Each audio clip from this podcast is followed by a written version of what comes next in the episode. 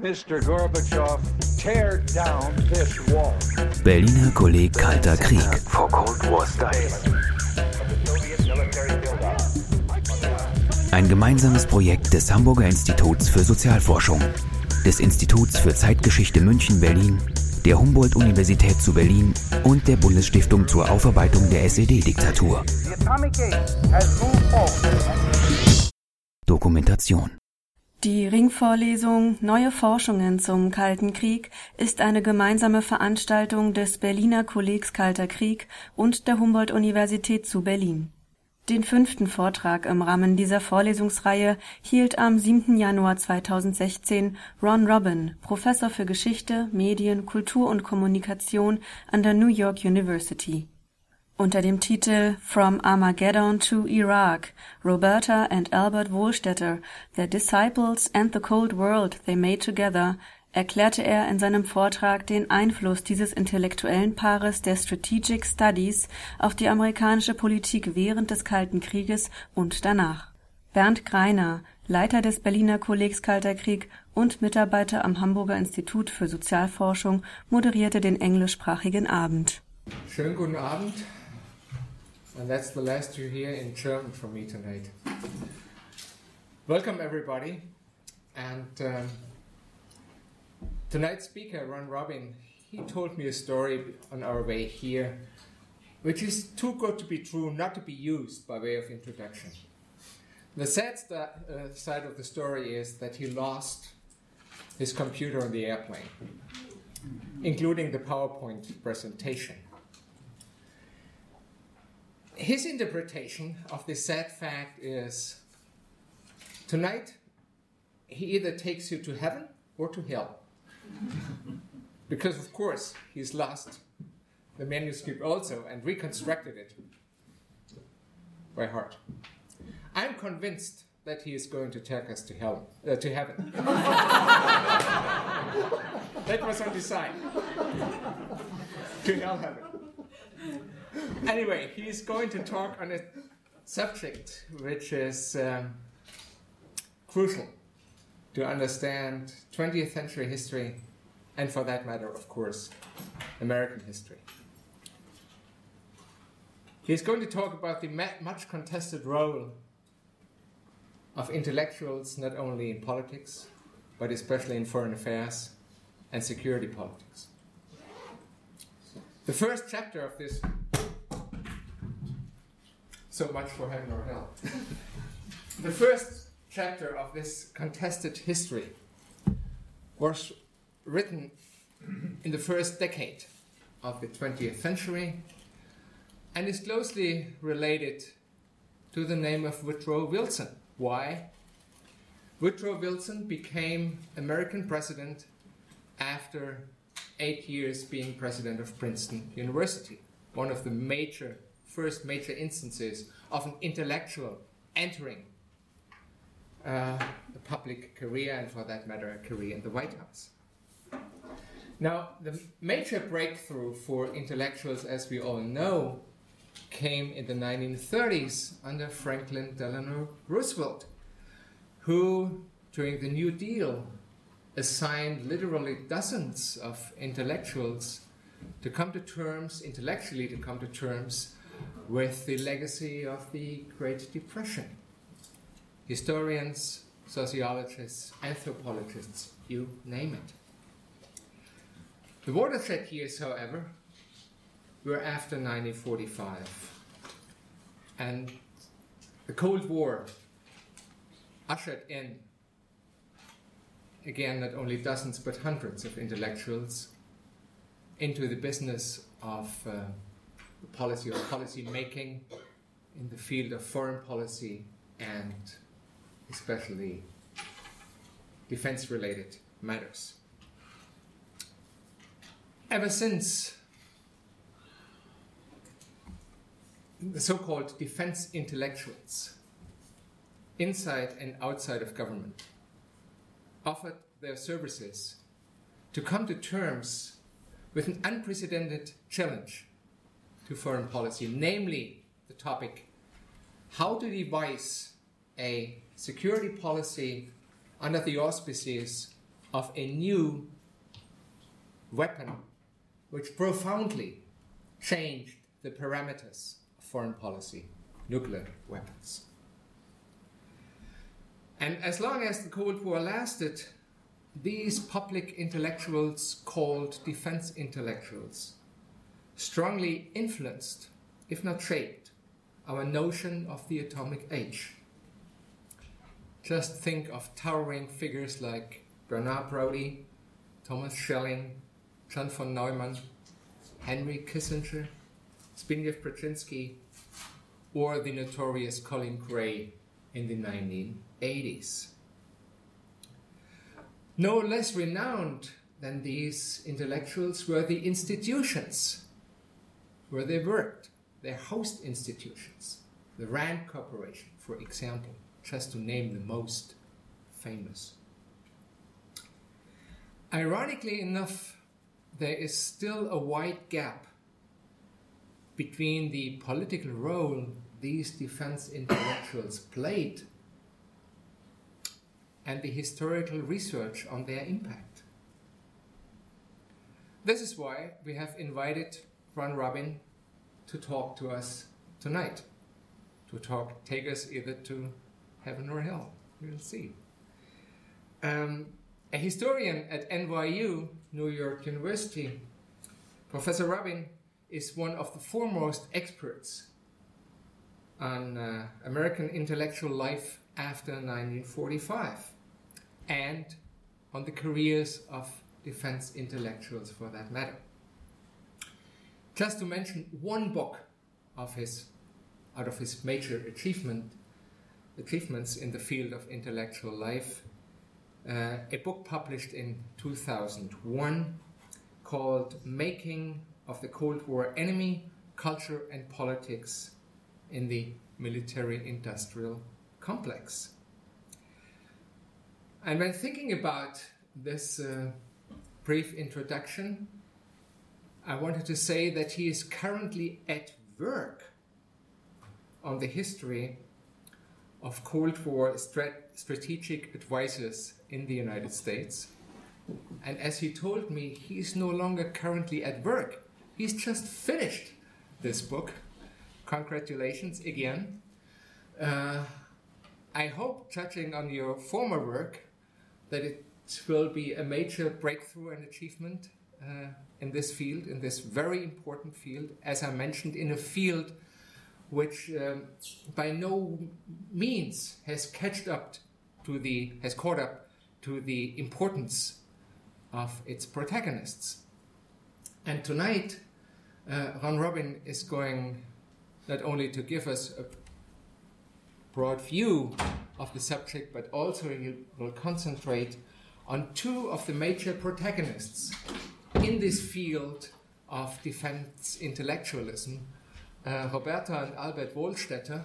Albert Wohlstetter, at least in Germany, much more renowned than his wife, which does not mean that he was the more important of the two. They were kind of, uh, yeah, power couple uh, in the field of giving strategic advice, advice to various American presidents, working at the RAND Corporation, uh, working the revolving door between academic life and uh, uh, uh, political institutions during the Cold War, and building a legacy which dates down to the Iraq War. We'll hear more about in detail about this. the Iraq War might stand for the hell chapter of what we are going to tell, what you are going to tell us, and the uh, intellectual inspiration will be for the opposite. Please welcome Ron Robin. Thank you for coming.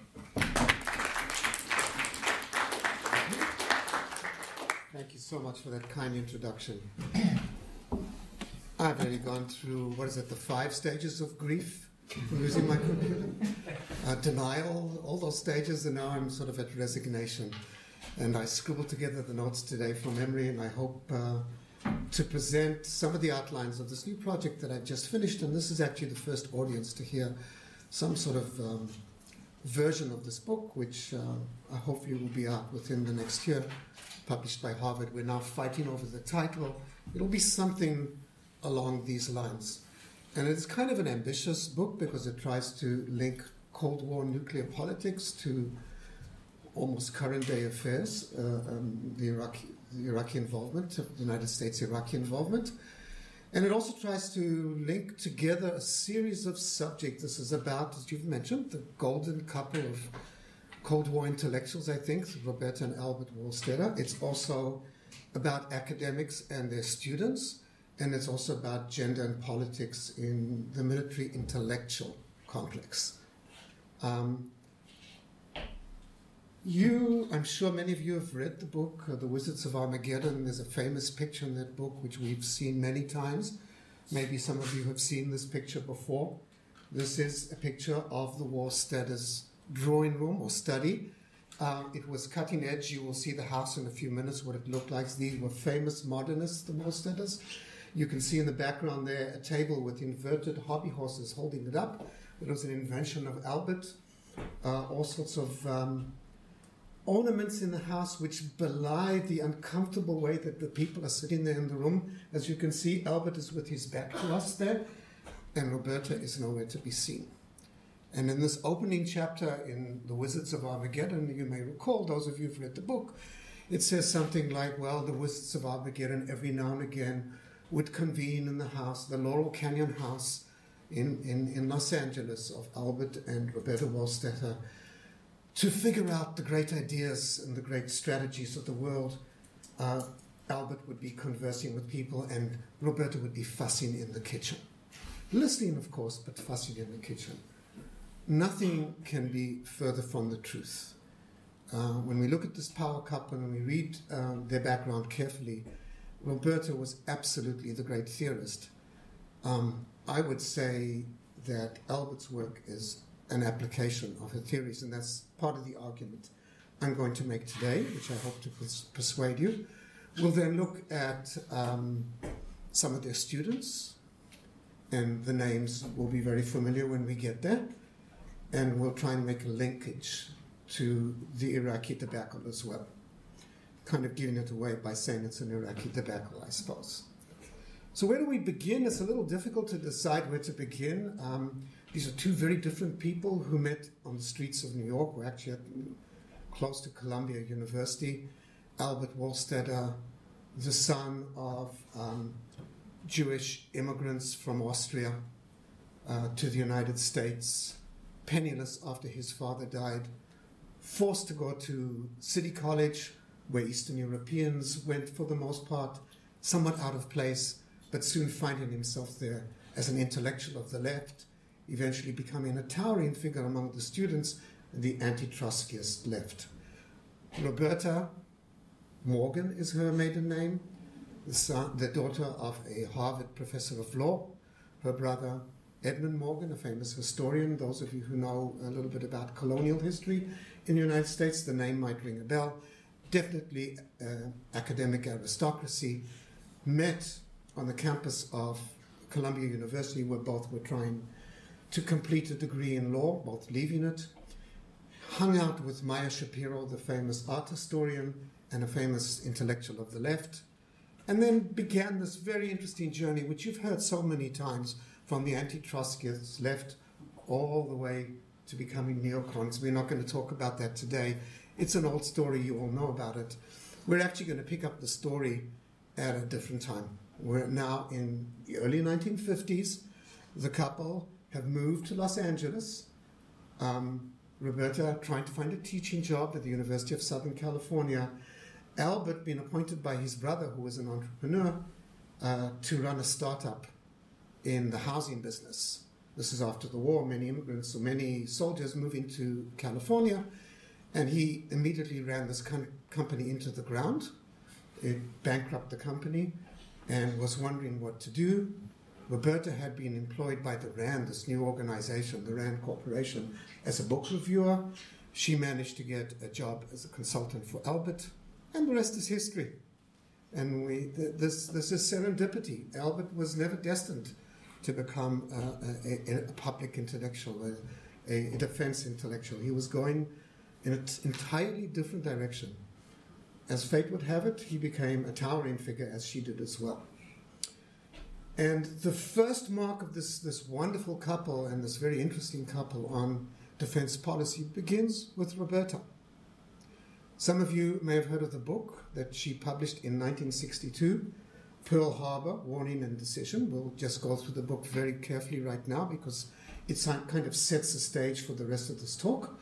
The date 1962 is a little illusory. She had finished this book maybe 1952, but Army censors or naval censors refused to allow her to publish it until 1962, when an obstinate Roberta refused to remove certain passages from the book, eventually relenting in 1962. And it's worthwhile uh, spending a few minutes on this very fascinating book because it sets the stage for understanding Albert's contribution um, to defense policy in the United States throughout much of the Cold War. Now, um, when this book came out, Pearl Harbor was a raging topic among historians. People trying to understand what exactly had happened uh, during that fateful day on December 8th. Um, what had happened there? US intelligence seemed to have had all the information that was possible to have. Uh, they should have anticipated the Japanese invasion, the Japanese attack. Um, and a number of theories rose why this had happened. One of them had to do with dereliction of duty. These people just fell asleep at the wheel, or at the helm, so to speak. But another theory that was very popular in the late 1950s and early 1960s was, of course, a conspiracy thesis that somehow this information had percolated back to Washington. Roosevelt, wanting so desperately to become part of the war effort, put it in some bottom drawer, uh, conspired with Churchill, and um, removed that information from the table of decision makers just to get the United States involved in the war. And Roberta, relying solely on unclassified congressional records, nothing more than that, came up with an entirely different conclusion. Yes, she said, um, this information, um, from retrospect, from the vantage point of hindsight, of course, any sane person should have understood what was about to happen on December 8th. Um, these were intelligent people. There was no dereliction of duty, she said. The problem, she described, was the inability to discern between what she called noise and signal. There was a chaotic amount of information coming in to military intelligence and naval intelligence in Pearl Harbor, in, in Hawaii. And the people in charge of um, intelligence units there just could not discern between irrelevant noise, some of it generated by the Japanese, but some of it just generated randomly over the network, and signals, the clear signals that there was a, an invasion in the offing. And here comes the interesting point. According to, to Roberta, this confusion was self induced. It was not the result of a scheming enemy who was able to disseminate a lot of noise, burying the signals in a lot of noise. It was self induced. And Roberta's point is that data really changes, rarely changes people's minds. It is merely used to, to support preconceived theories. And people will never listen to what they do not want to hear all of those in charge of Hawaii were entirely sure that the Japanese effort would go in a different direction, that they would be involved in war with the British, and they would never ever contemplate hitting an American target, especially not Pearl Harbor. And all data that came in was interpreted to fit this preconceived idea. So that is her, I think, major contribution to the field. Data really changes people's minds, it merely is used to support theory we will use this line a few times during the course of today's talk. Now, I mentioned that this book was uh, held incommunicado until 1962 because Roberta was unsatisfied with the idea of just writing about an historic event. She wanted to use this as an, a way of understanding how the United States should navigate its policy vis a vis the Soviet Union. And of course, she hit a brick wall with naval, naval people there. But before we move on and discuss that, I want to go back to the gender issue. This is a brilliant book. But you wouldn't know it from the way that the Wohlstetters were presented in public. Here's a picture of their, their house, this beautiful house in, in Southern California, where you see a picture which is typical of the gender stereotypes of the period. There is Albert, with the book in hand, of course, instructing his doting daughter, sitting there at, the, at their footsteps, and mother is standing at the back there, preparing some sort of delectables for the family to eat at their dinner. This is very typical. This is a picture of Roberta, by the way. Um, strikingly beautiful person and strikingly smart person as well. This is taken from a, a, an, an LA Times article where she was asked, How is it possible for a housewife also to become a scholar? that was the question that she's looking over there, sort of pondering, boy, how stupid that question is. um, uh, we'll get to Albert in a moment. Um, so here is Roberta finishing this book on Pearl Harbor, insistent on a chapter which will use Pearl Harbor as a way to understand how the United States should navigate the, the Cold War, and eventually relenting, at least partially, in 1962, allowing her to publish the book. Um, but let's look at what Roberta, in sort of coded language, puts at the end of the book there to let us understand what are the Cold War ramifications of this book. Well, first of all, she says that intelligence has great limitations, and therefore a great power should never ever be satisfied for preparing for possibilities, but should always seek to prepare for probabilities rather than possibilities. Because possibilities are usually um, self induced ideas of how the enemy might behave. But there are many probabilities of how an enemy might behave. Therefore, one should always prepare for the worst case scenario, even if it does not fit one's preconceived ideas of how an enemy should behave. Another point that she made there is that nu- the introduction of nuclear weaponry provided tremendous incentive for future surprise attacks. And if Pearl Harbor seemed very unusual at the time, nuclear weapons seemed to suggest that future surprise attacks would be much more of a danger than anybody had ever conceived for a simple reason. Uh, as opposed to Pearl Harbor, where when, when the United States sort of picked itself off, dusted itself off, and moved into the war, a surprise attack in a nuclear age would be finite nobody would ever be able to recover from a surprise attack. Therefore, there was tremendous incentive for surprise attacks, and therefore the United States should prepare for the famous probabilities rather than the possibilities. Um, since we cannot rely on strategic warning, she wrote, our defense must be designed to function without it. you will see in a moment how this uh, affected Albert's work as, a, as we move on here. Let me just say a few more words about Roberta's contribution to strategic studies. She continued with the Pearl Harbor motif quite a lot.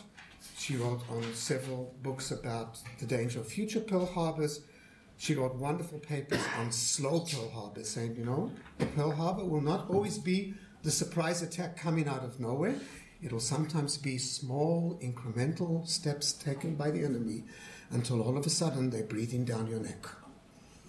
But her most, the, the, another paper that I'd like to just to point out before I move on, in the 1970s, she wrote about terror on a grand scale.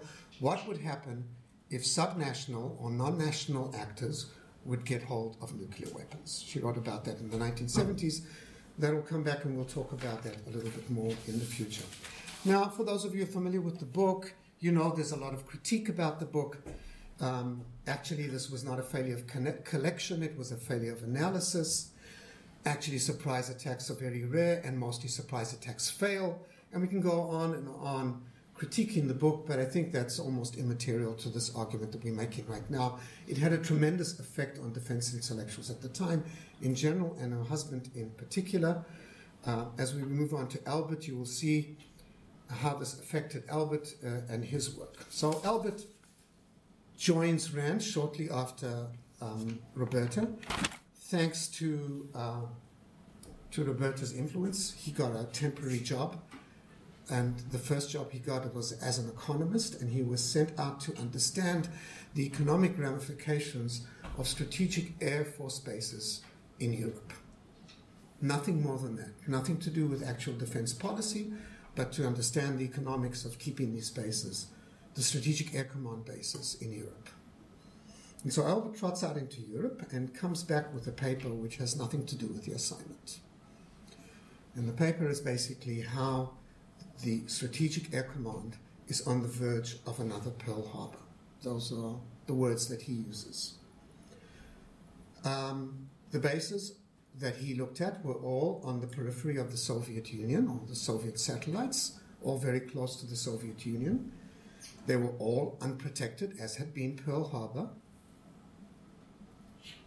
They, as he said, induced a culture of an old fashioned Western gun battle, where a nervous Soviet Union would try to outdraw a United States.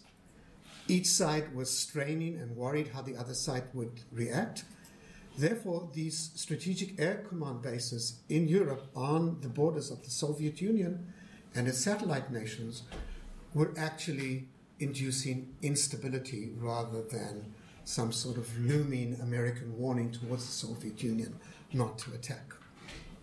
The only way, he said, to protect the United States and to have a, uh, a, a, strong incentive against Soviet attacks was to actually kind of counterintuitive. It was to remove the bases from Europe, bury them somewhere in the United States. By burying, I mean in hardened shelters underground, far away from the battlefield, thereby removing the incentive of a nervous Soviet uh, Union to outdraw the United States, and also giving the United States ample time to figure out what exactly was happening before launch, launching a, a counterattack. Remember, we're in the age of, of, of, of, aeroplanes still, not missiles, when this paper comes out. And um, from this, of course, comes the famous fail safe idea. But the idea was to remove the bases from Europe where they caused great nervousness and great instability, bury them somewhere in the Midwest in the United States, where they would be impenetrable to a surprise attack from the Soviet Union, but that there would also be ample warning because these bases were far away from where the Soviets could launch their attack.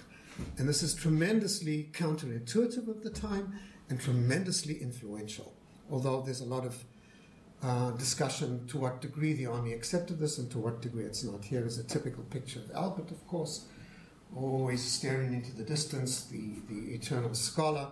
You can see this relaxed uh, way that he is sitting over there. He was a dancer, and you can almost see he took had a dance scholarship at one time.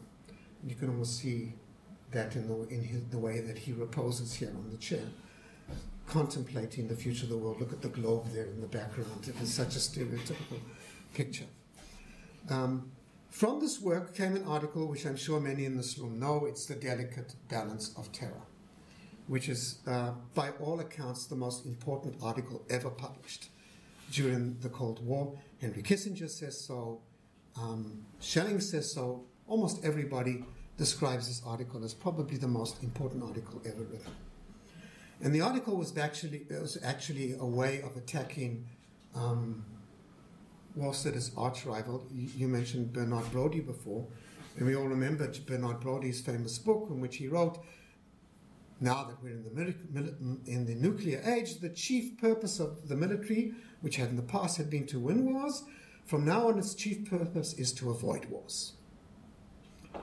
And there was this feeling of, as Albert described as complacency, that somehow people thought that the balance of terror would achieve this. It was stable, neither side would try to launch nuclear weapons for fear of a, uh, of a retaliatory uh, attack, and therefore the military, the, the, the, the Cold War uh, standoff was stable.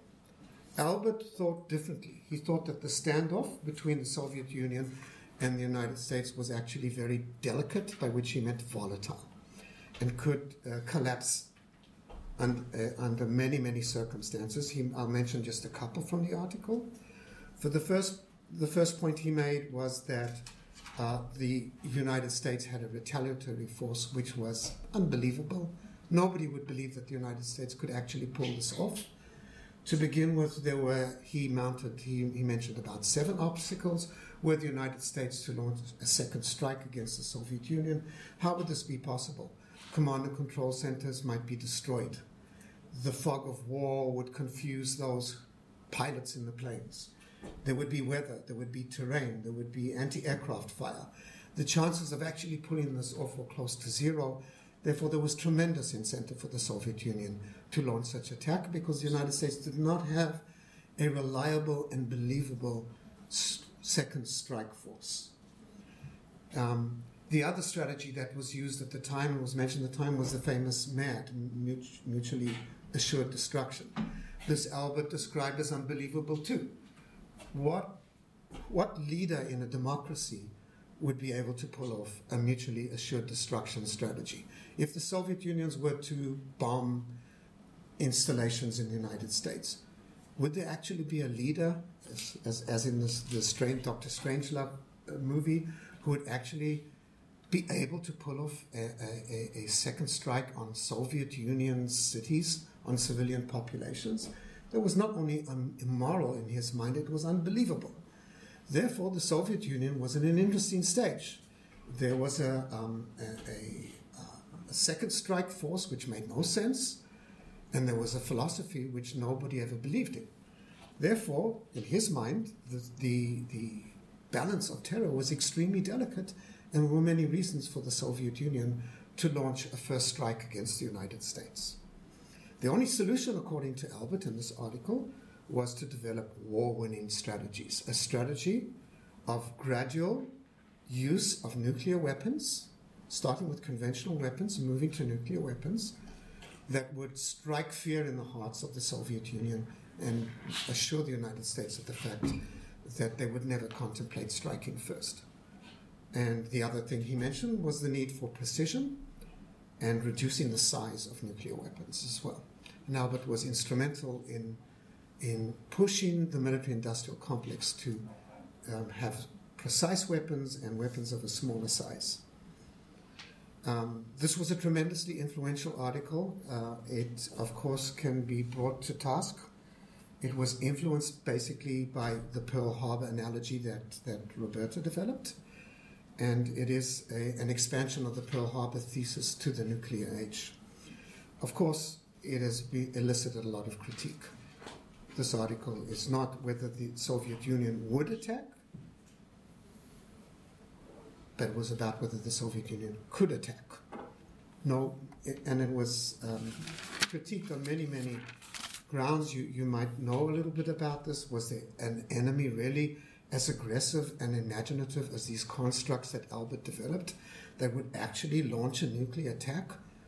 Um, this whole idea of, of, of, of, pure theory, right? The vagaries of choice here.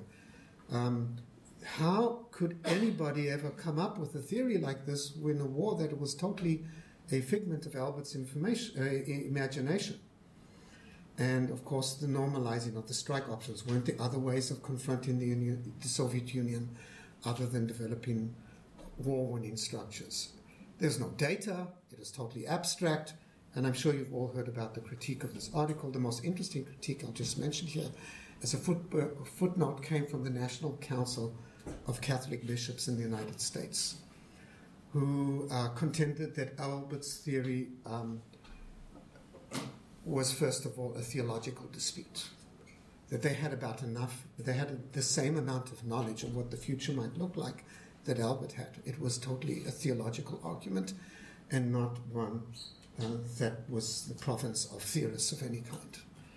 They also um, had this argument. They said, in Albert's mind, choice was empirical. Was it possible to pull this off? In their mind, choice had to be a moral issue. And that's just one of the more famous critiques of Albert's article, which I'm sure you've, you've all heard about. The point I'm trying to make over here basically is that nothing in Albert's early work um, could have transpired without the Pearl Harbor analogy developed by his wife. Maybe because this is a room of historians, we say a word about uh, the Wohlstetter's idea of what history is all about. I think that's kind of important to mention. Um, so the Wohlstetters treated history as an exercise in teleology. and was also very fatalistic as well. There would always be, over the course of human history, there was always a predatory enemy at the doorstep of peace loving nations. It's human nature, therefore, it repeats itself over the ages. There was always self deception among peace loving nations, and there was always this insatiable appetite for conquering other nations among alpha, predators. This is the way they approached history. And they give several uh, examples of history in the articles that they write. It's always this recurring theme. The, the countries change, the personalities change, but human nature never changes. Um, as far as the Soviet Union is concerned, um, I think it's interesting also here to mention the way these the Wohlstetters approached the Soviet Union. So um, the enemy was basically a case for a psychoanalyst. As far as they're concerned, the enemy were pathological individuals who could only be understood through theories of psychoanalysis. They relied here on the work of a man by the name of Nathan Leites, who developed something called um, the Operational Code. Some of you might have heard about this, in which he delves into Russian literature going back to the period of the Tsar, uh, where he finds all sorts of um, symbols of power. Uh, uh he, he, describes um, uh, um, Bolshevik culture as a religion, and a religion that can be understood by reading its critical texts, and the texts go back to the time of, of, of, of classical Russian literature. Um, this is what drives them. They see the enemy as basically a pathological individual to be understood, to be analyzed, and to be anticipated if one uses the tools of psychoanalysis. So I think these are two very important points the way they approach history as teleology, and the way they describe the enemy as basically a case for Freud more than, any other uh, person to describe their actions and to anticipate their actions. So these are the wall Wohlstetters, and um, um, I go into some detail in the book uh, more than I've gone through right here, right now. Um, but I think that, that I will not ponder too much on the wall Wohlstetters at this point. I'd like to talk a little bit about their students. You've heard the names Richard Perle, Paul Wolfowitz, Zalmay Khalilzad. I'll mention those three. There are many more, but let me just mention those three. And I have reasons for mentioning those three. Two of them wrote dissertations under the supervision of the Wohlstetters. Now, Albert was kicked out of RAND in 1967. He was dismissed from RAND in 1967. He had a dispute over, oh, we were just talking about this a few minutes ago. He handed in some false receipts. uh, and he was dismissed by the director of RAND at the time, who just used this as an excuse to get rid of this narcissistic individual who drove everybody crazy at RAND. And they left RAND for a brief period. They were at Berkeley, and then they moved to the University of Chicago, where both were um, were, were, ordained as full professors in in the politics department. By the way, neither Roberta nor Albert had a PhD. Roberta had finished her dissertation, I'll just mention this as a footnote, in, uh, a, in English literature. It was a dissertation on, on, the, on Hamlet in the, throughout the ages and how Hamlet appears in art and in literature. Albert was into uh, mathematics and philosophy. Roberta's dissertation, she was asked to revise her dissertation. She refused and she slammed the door and never published it. She was a very obstinate person. Albert just lost interest and moved on. Neither of them had a PhD. Um, not terribly, not terribly rare for the period, by the way. There were many people who, who, who found their way into positions of power in academia without a PhD. Of course, times have changed. So here they find themselves after a brief sojourn at Berkeley, uh, uh, at the University of Chicago, where they both were were given positions of full professors in the politics department or in the political science department.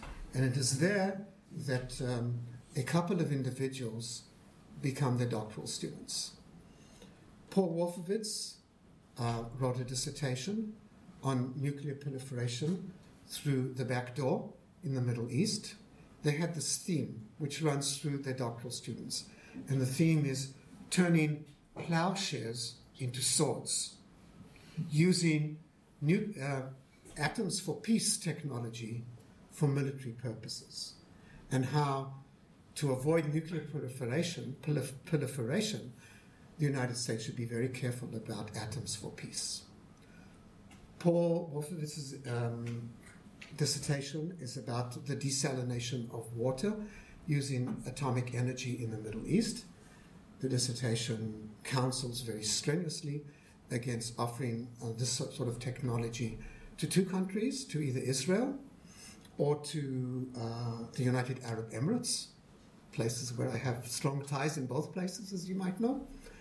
Uh, and um, he, the, the, the, book goes through various stages describing how nuclear technology is more expensive than any other way of doing desalination in the region, and how nuclear technology can be easily used for military purposes.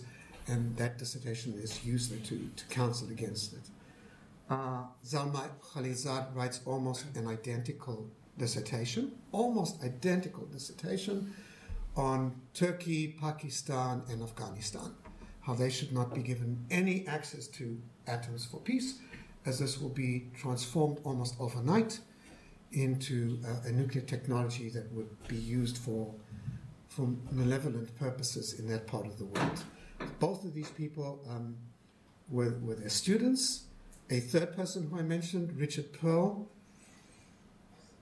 didn't amount to much as a scholar but was definitely the right hand man of the Wohlstetters. He has a famous story that he tells at the funeral of how he met Albert as a teenager at their pool in the Laurel Canyon house. Maybe we have a picture of the house there. This beautiful house, in, which is, uh, by the way, built by an architect friend of them who was a card carrying communist. Um, go figure. Um, there is Richard Perle, by the way, who, like the uh, the Wohlstetters, was an Epicurean and was very much uh, loved cooking and was, as you can see by his figure, very much involved in, in, in food, as were the Wohlstetters. Um, Richard Perle met the Wohlstetters at the swimming pool as a teenager, fell in love as Albert was publishing The Delicate Balance of Terror, fell in love with them and was their right hand man throughout their career, although he never ever um, he never wrote a dissertation of any kind. Uh, he, he, had a master's degree. I'm, I'm, blocking right now where it was from an Ivy League school, but never really moved beyond. By the way, none of these people became full blown academics. Um, Wolfowitz was a senior lecturer at Yale, I believe, uh, but soon left and then became a dean at, at Hopkins School um, for, for Foreign Affairs, whatever it's called right now. I forget the exact name. It's the Paul Nitze School um, where he was mostly involved in fundraising. He never in his life published a peer reviewed article. Never. Zalmay Khalilzad started um, from his dissertation, extracted a number of articles, then moved on to work for the Reagan administration, never turning back to academia. And Richard Perle never, never pursued ac- an academic career in any form or fashion. They were all very much disciples of the Wohlstetters. They were inserted by the Wohlstetters into the Reagan administration, where they rose to positions of power and then moved on. Um, Wolfowitz served for every conceivable president that you can think of, but we'll turn mostly to, to Bush, um, uh, Bush 43, uh, when we move on a little bit here. They were all disciples, but I will say the following they were not disciples in the biblical sense, meaning they had their own ideas. They did pick up things from the Wohlstetters, but they did definitely have their own ideas. So they were very much into this idea of preparing for for possibilities rather than probabilities. Always expect the worst from your enemy. Never rely on intelligence. Never rely on some self-induced understanding of what the enemy might accomplish. They use as their stress test for where the United States should intervene uh, nuclear proliferation was a stress test. Was there an opportunity there for nuclear proliferation? If there wasn't, it wasn't worthwhile for Americans to get involved in those parts of the world. Um, they were all present at the unipolar moment when the Soviet Union collapsed. And it was a brief moment in history where they thought they might bring an end to this teleological cycle of history that the, that the Wohlstetters described. They could bring an end to anarchy.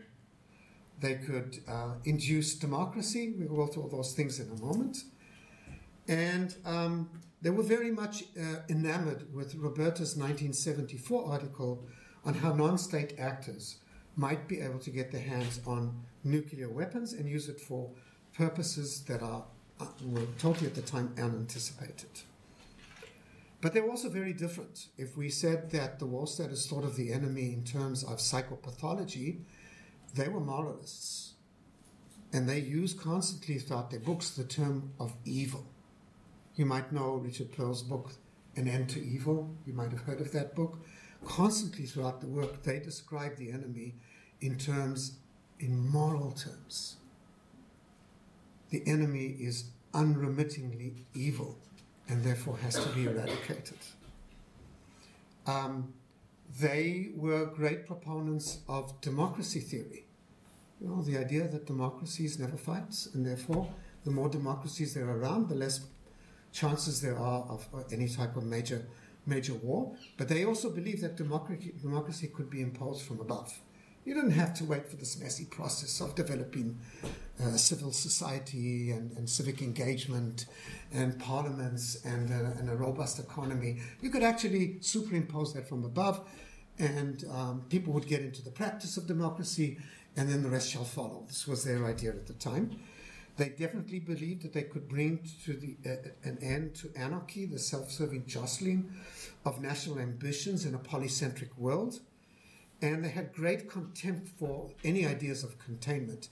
Paul Wolfowitz uses this example of said, you know, suppose the British had resisted Hitler at Munich, what would have happened then? Uh, would we have had a Cold War with Germany, an endless Cold War with Germany? What would have that have listened to? Best to eradicate evil enemies. And that, that is sort of uh, in, in, in, in, a nutshell who they are. That for them, the demise of the Soviet Union was a uni, unipolar movement. For them, democracy was a natural state of affairs that had been um, demented by, by, by, by evil politicians more than anything else. They were also, I think, best described as, you know, they've been described as many things. Some of you might know they've been described as, Stra- as, as follows of, of, of Leo Strauss. Um, but actually, they were Kemalists. They were followers of Turkish secularization more than anything else. They looked upon Ataturk as a visionary secular act- actor who had managed to separate dysfunctional religious uh, establishment from the state, and they thought that the Turkish example could be repeated in many other parts of the world, definitely in the Middle East. They were moralists, as I've mentioned, and they were adamant about bringing an end to evil and an end to history.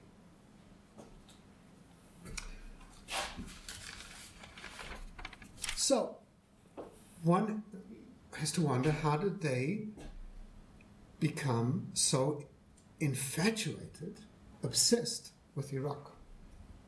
Why did these three people, who began their career as Cold War strategists, become the flag bearers of American intervention in the Middle East in general and in Iraq in particular. Um, so let me say the following. Maybe we should first ask why did they become so obsessed with the Middle East? And then we can say why they become so obsessed with Iraq.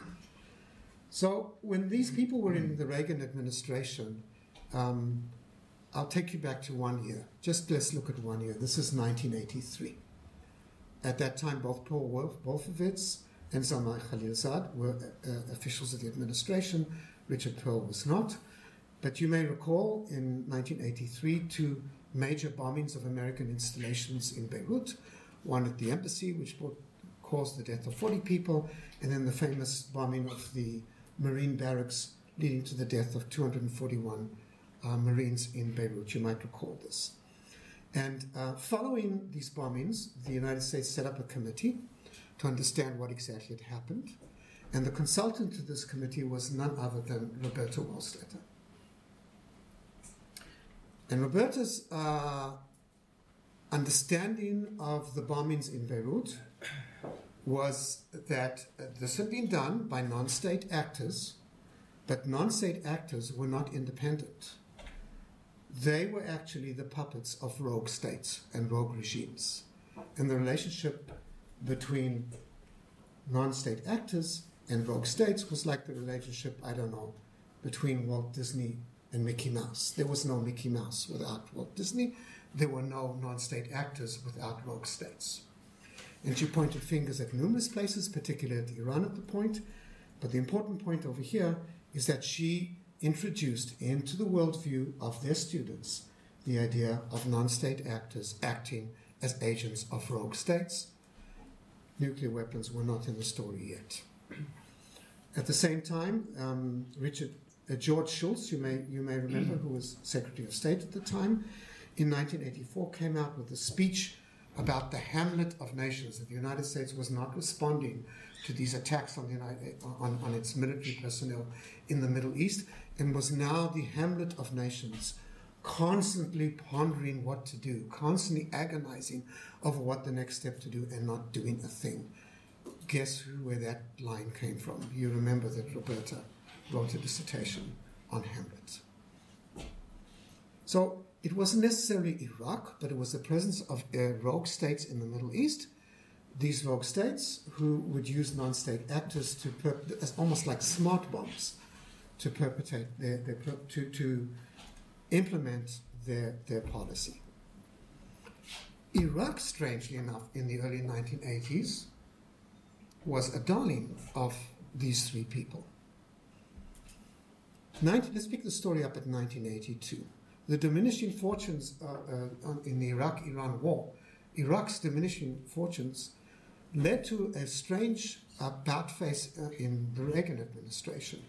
In 1982, the Reagan administration dropped Iraq from the list of states supporting terrorism. In 1982, the Reagan administration started sending arms and aid to Iraq expanding this even further into 1984 and re-establishing relationships with Iraq around that time too.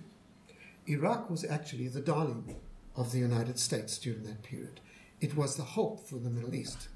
One of the major figures presenting this image was a, a woman by the name of Laurie Mylroie. And Laurie Mylroie was a um, strategist at Harvard who, who presented multiple articles on the benign presence of Iraq in the Middle East. According to Laurie Mylroie, Iraq was on the cusp of um, becoming a bridge between the Israelis and the Palestinians.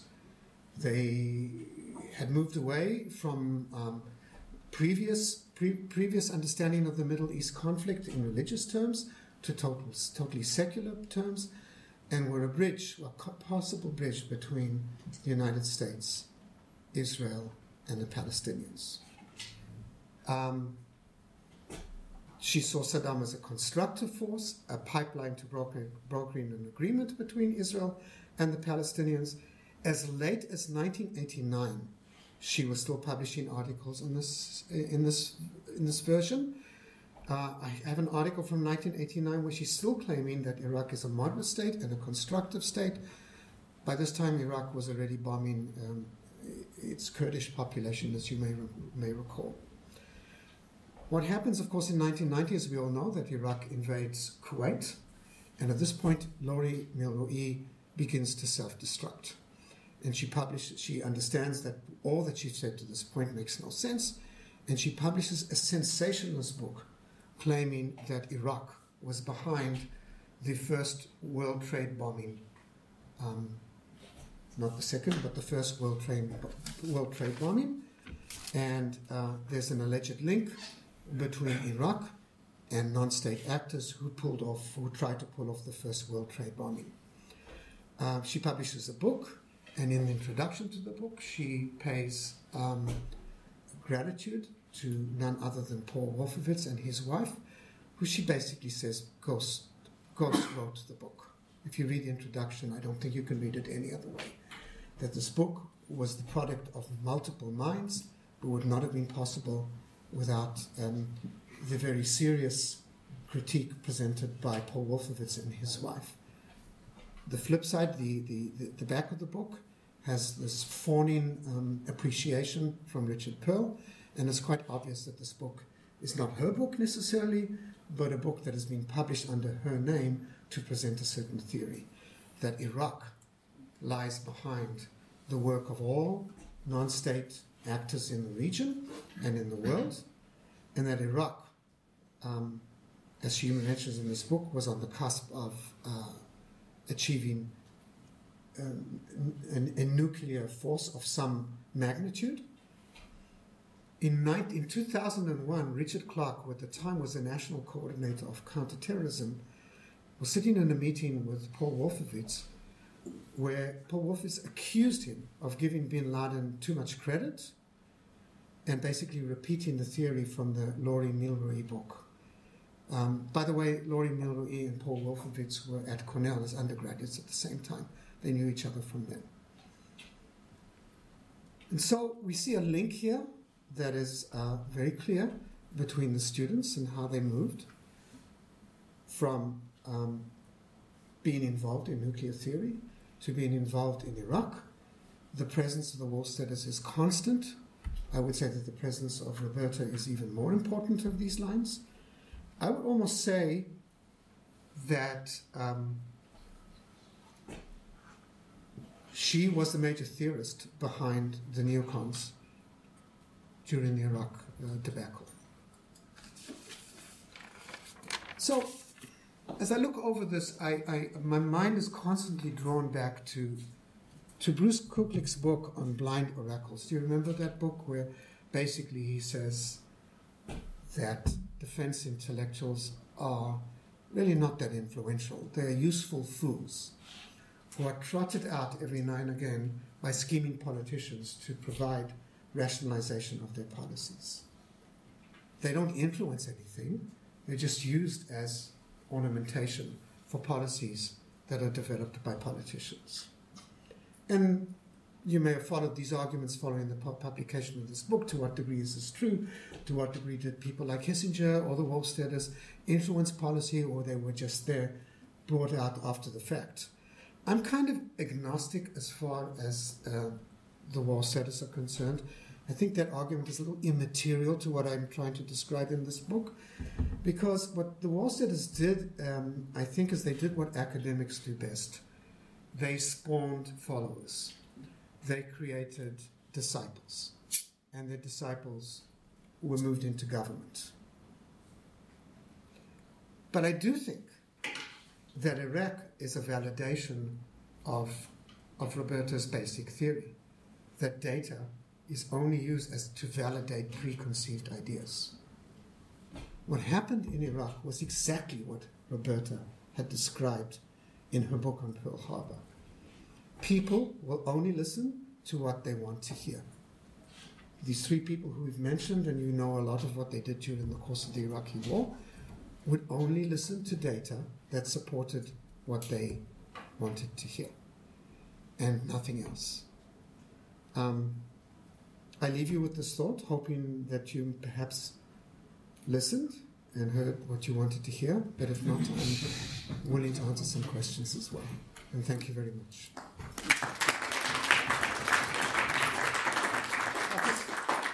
I just, I, just love this picture. Can I just maybe, one final note, just look at this picture for a second?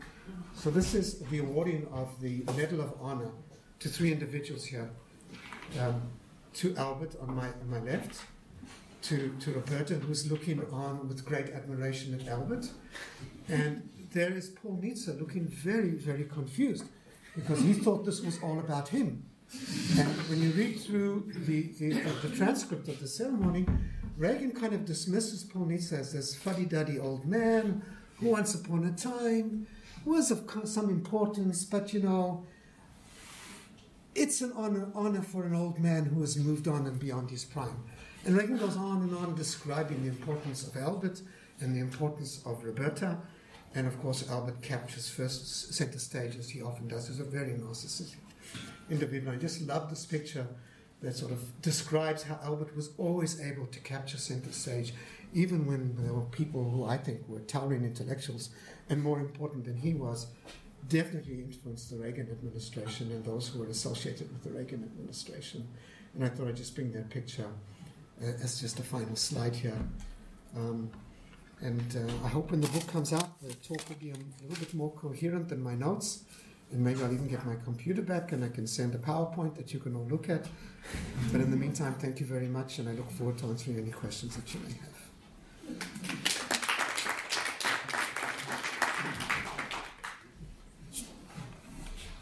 Ron, hmm?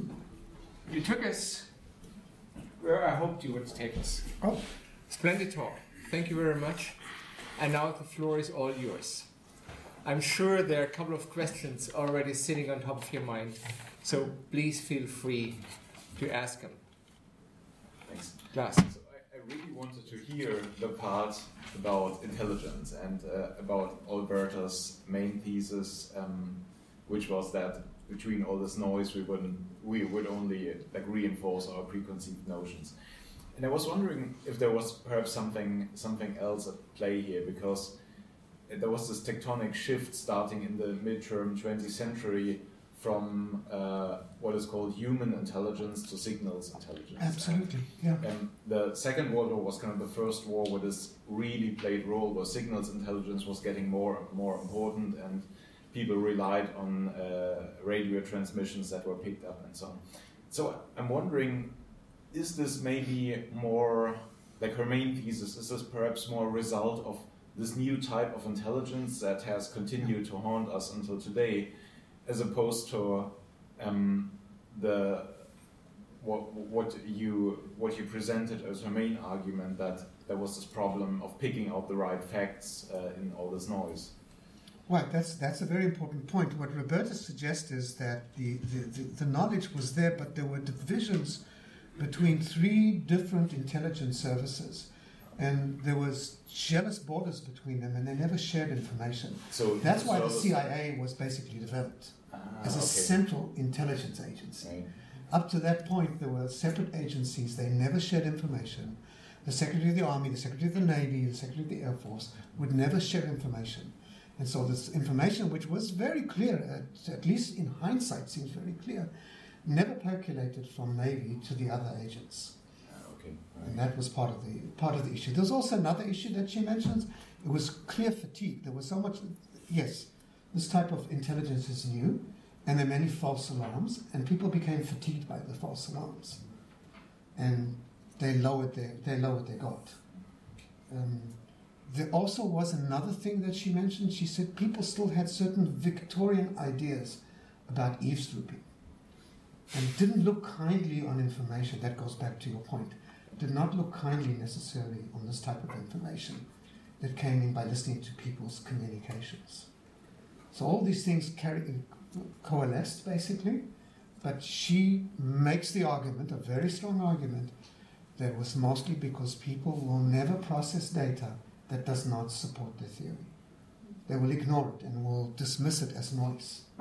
Which kind of ties in very neatly with this what you mentioned about inter-service rivalry, because the services would have different interests and okay. Yeah.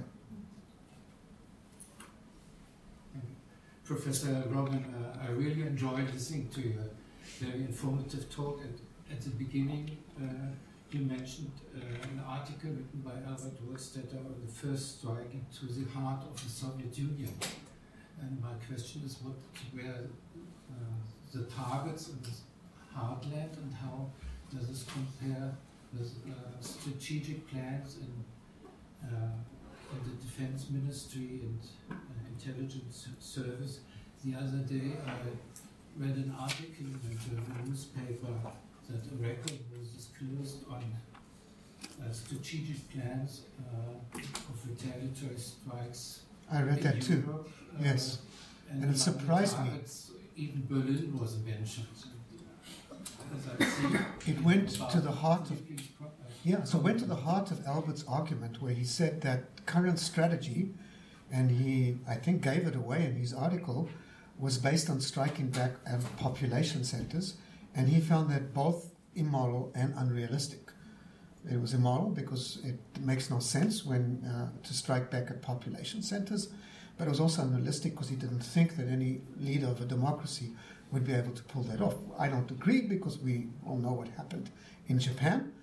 Um, nobody seemed to have moral qualms in Japan um, about striking at centers of, of, of, of civilian population.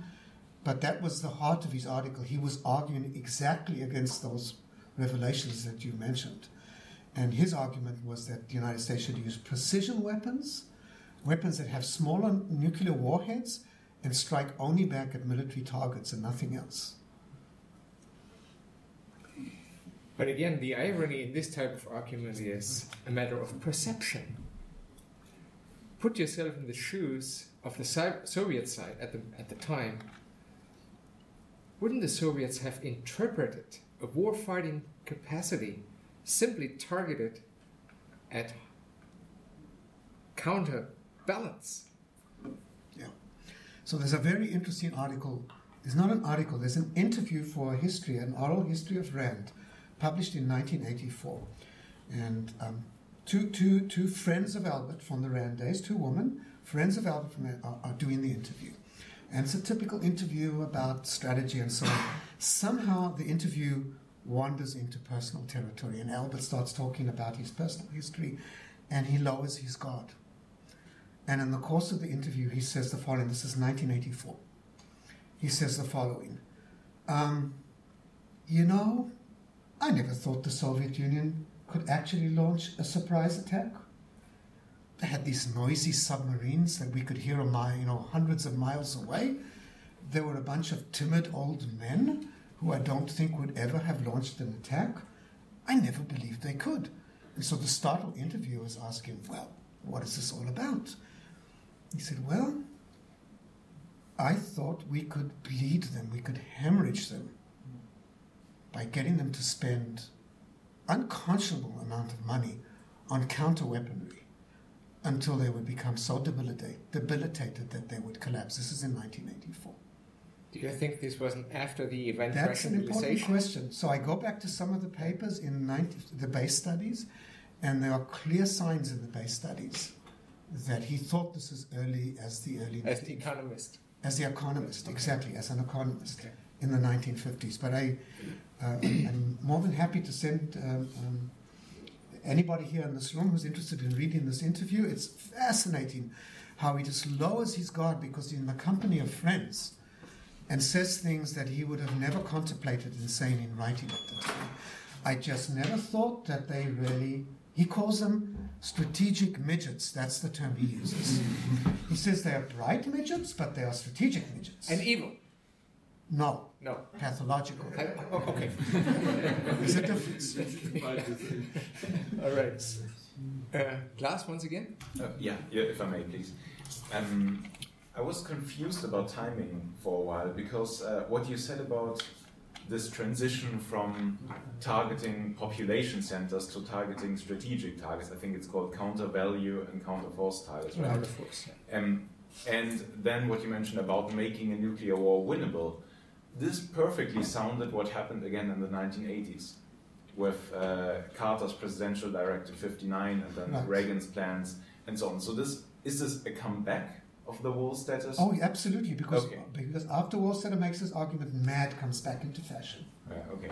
And then there's a return to Wohlstetter theories. Uh, was that? Do you want to make a point on that line? Oh. No. no. But you raised your hand. Yeah.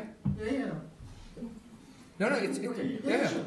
Thank you very much for a fascinating talk. Um, I was wondering whether you could say a bit more on sort of their self-understanding and where they sort of come from. I mean, you've shown extremely well sort of the effects and the various disciplines, and the, mean, you sort of use terms as sort of pathological psychoanalysis. Uh, it seems also very religious to me in a way. Are they on a kind of course? Do they understand themselves as as sort of preachers? Where, where do they, I mean, you've shown sort of all this, the sources of their thinking, sort of, but how would you, how would you, and how would you analysis sort of of their self-understanding differ from their own self-understanding. Of course, we could say, well, these are sort of, I mean, clearly intellectuals. They don't care about an academic career It's only as sort of live for ideas and, and find a way of sort of putting them into kind of practice or reality.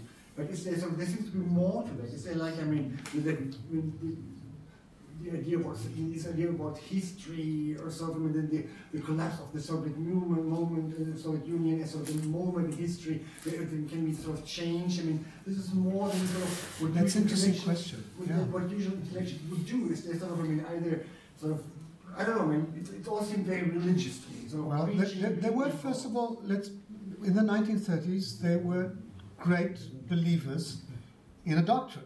Mm. Um, it was the anti-Stalinist doctrine, and they were believers in a religious sense in that doctrine. And then the gods failed them, and they became um, uh, radical unbelievers more than anything else. And Albert would constantly try to describe his theories as based on empirical evidence. So there's a wonderful line in one of his articles where he says, choice is a matter of numbers. If it adds up numerically, then an enemy will behave in that fashion, or we should behave in that fashion. Belief has nothing to do with it. I was once a believer. Now I think of this in terms of a scientist.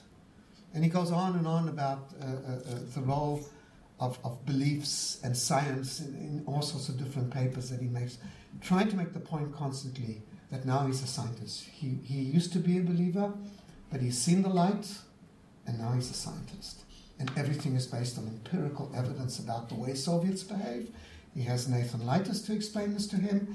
He has numbers to show uh, that will explain behavior, and, and has moved away from any sort of religious idea.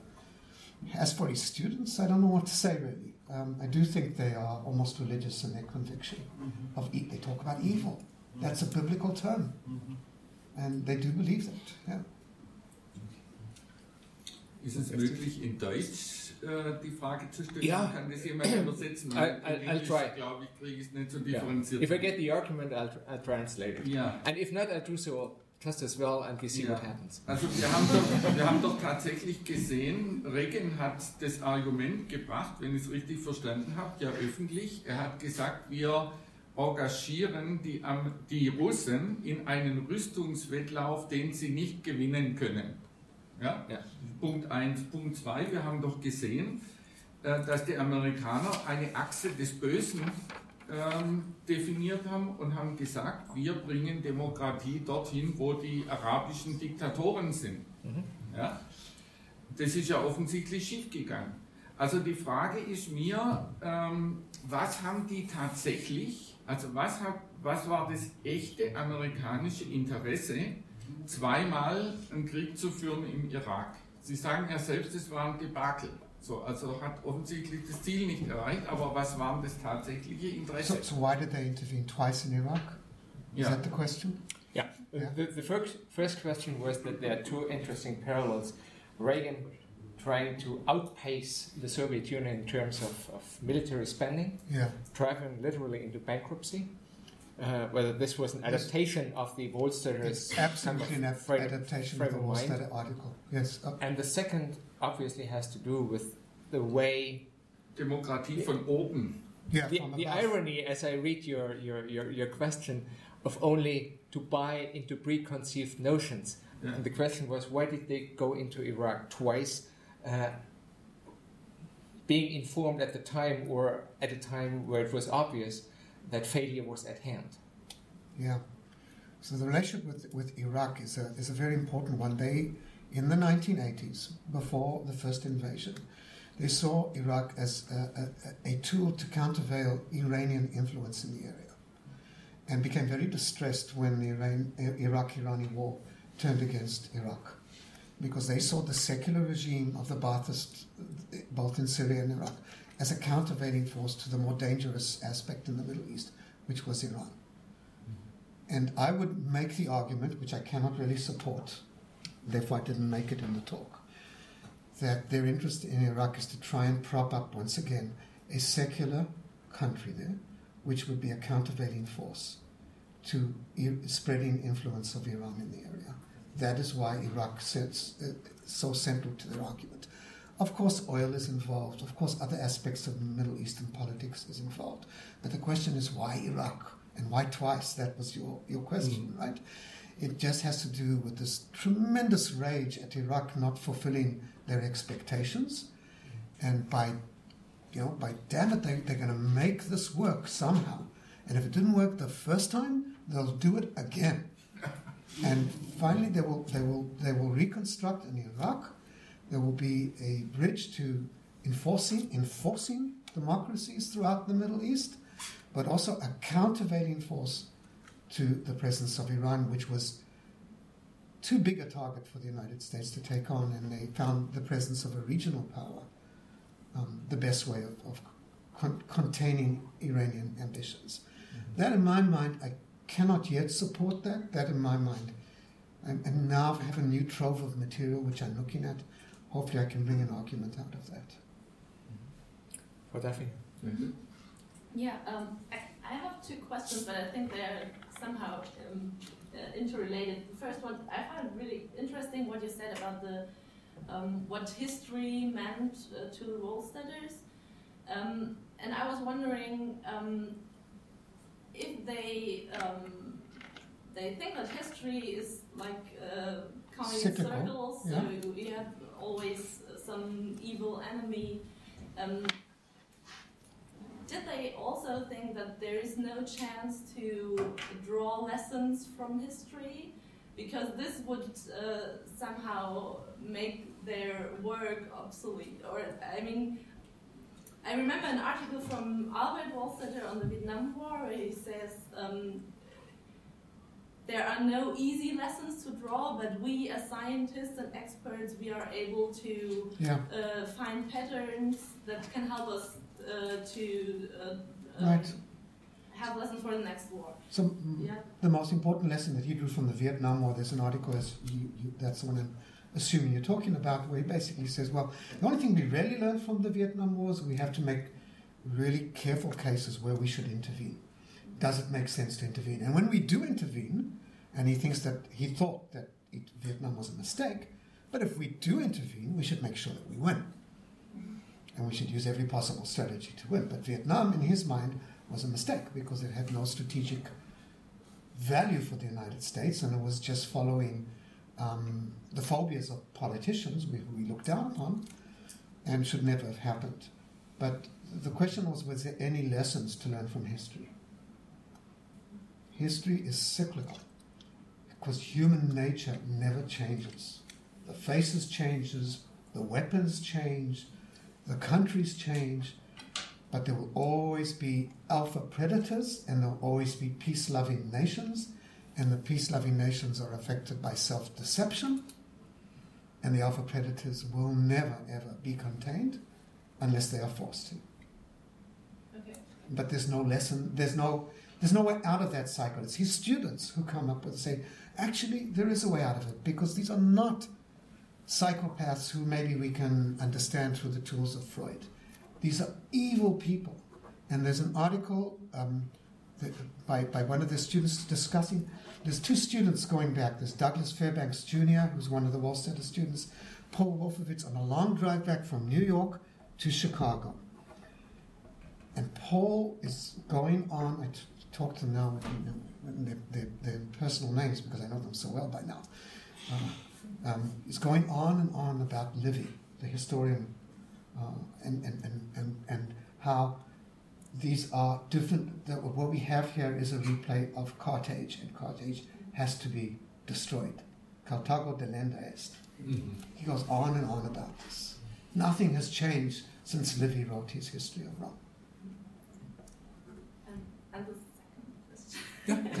um, uh, it's about the role of uh, nuclear warfare because um, if you take Wohlstetter serious with his um, theory of starting with conventional weapons and then Graduated, yeah. yeah. Um, then actually nuclear weapons aren't that new. The strategy behind it. Uh, There's nothing, as he's con- nothing in his mind is there's nothing in nuclear weapons which contradicts Clausewitz and his theory. All types of weapons, as far as he's concerned, are weapons that can be used to further political objectives. And he sees nothing in nuclear weapons that should change people's outlook. Which, of course, Brodie goes through this existential anguish because he began as a Clausewitzian and then doesn't really know what to do with this as things go on, and he keeps flip flopping back and forth. Uh, they were, by the way, mortal, mortal intellectual enemies, Brodie and, Yeah. and Wohlstetter. Thank you. This kind of answers my question because I wanted to ask, because when you started with nuclear weapons and said you would come back to them in the course of your talk, um, I missed that. maybe I missed it, but Maybe I, I wanted it. to ask how does nuclear weapons come in back in, in, in up, up from the 1990s, 19, about 2000? And maybe this has something to do with Yeah. weapons of mass destruction that were relevant to the Ir- Iraqi war, but um, I wanted to ask if maybe you could say something more. So, uh, for the students, for the disciples, as, as well as students of the Wohlstetters, a stress test for, interve- in, for intervening in certain parts of the world has to be existential dangers. And the only existential dangers that the Wohlstetters produced was the presence of nuclear technology. And so they went out of their ways to find that nuclear technology in the mass of noise that was spread out over Iraq, turning a lot of the noise into signals as far as they were concerned. So there was a lot going on about Iraq's ability to produce nuclear weapons. Most of it we know today is noise, but as far as they're concerned, it supports their theory, and so they turned it into signals. Um, because that was the ultimate stress test that they learned from the war studies. Do not intervene anywhere where there is not existential danger from the presence of nuclear weapons. And where there weren't nuclear weapons, they discovered it in you know, this huge amount of noise coming out of Iraq. Is that a little bit of an answer to the question? Yeah. If you have run out of questions, please allow me to maybe phrase the final one. I'm dragging this out to give you a chance. Jump in. Okay, nobody. What struck me in your talk as maybe a common line between all varieties of defense intellectuals, even though some were mortal enemies for you know, personal idiosyncrasies. But a common line might be this image of never become a Hamlet. Never become, in the eyes of your opponent or your enemy, anyone who is supposed to uh, hesitate and not to make use of his power effectively. I mean, reading Henry Kissinger, for example, it's all about Hamlet about the tragic image of history and about not being willing to make use of your power resources. Right. To create this image of not being a credible world power, or falling into this credibility trap. It's all about Hamlet. Uh, and this might be, in my reading, the basic source linking all these various characters. It's almost like we, we, we rehearsed this question. Okay. Because the original title of this book was Hamlet in the Nuclear Age. And my, t- my Of your book? This book. It's Uh, called, this Ham- book, yeah. it's called Hamlet in the Nuclear Age. And Yeah. my, my editor rejected it. She said, nobody's going to understand what you're talking about. and that is exactly the theme that runs through Yeah. almost every chapter. There is an allusion to Hamlet that comes out of the Wohlstetter papers. In Hamlet's Shade, um, um, all sorts of quotations from the play itself. Richard Perle uses it, Albert Yeah. uses it, Yeah. of course, Roberta uses it. Um, it's a recurring motif, and when I finished the book, I said, Of course, the title is Hamlet in the Nuclear Age. And she looked at me and she said, What do you, nobody's going to understand what you're talking about. You have to change the title. and which I did, but that's exactly the theme. Um, the book actually ends, the epilogue of the ends in Pearl Harbor. And it is uh, during World War II, and in Pearl Harbor, in the theater in Pearl Harbor, there is a there's a revival of Hamlet put onto the troops, but it is um, a condensed and very different version of Hamlet, where he comes out as a man of great fortitude who makes decisions. Mhm. So it's an, an adaptation, and that's the final part of the book in the epilogue that I present there. And definitely, you're 100% right. The theme of Hamlet runs through this constantly. It was Roberta's point of departure as a scholar. It when it it's it's the, it pops up in their work constantly. It's used by George Shultz when he has in the background Paul Wolfowitz and, and Richard Perle telling him we're behaving like Hamlets. It's a constant motif throughout this period, and of course it's in Kissinger. I would don't know why I didn't mention it. Yeah. Perfect summary. Don't go home and read Machiavelli to understand these guys. Go and read Shakespeare. On long winter nights might be a good uh, recommendation. Und jetzt nochmal zum Abschluss auf Deutsch. Wir hoffen, Sie alle wiederzusehen zum nächsten Vortrag in zwei Wochen. Am 21. 21. Januar. Philipp Gassert zu einem anderen Thema, was insofern mit dem heutigen Vortrag verbunden ist, als er auch über NGOs redet, wenn wir die Rand Corporation als NGO begreifen.